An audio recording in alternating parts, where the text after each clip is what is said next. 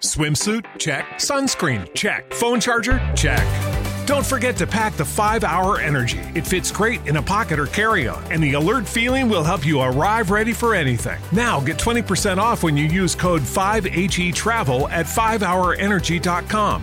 Expires April 30th. One time use only, not valid with other discounts. Remember, visit 5hourenergy.com and use code 5HE Travel to save 20%.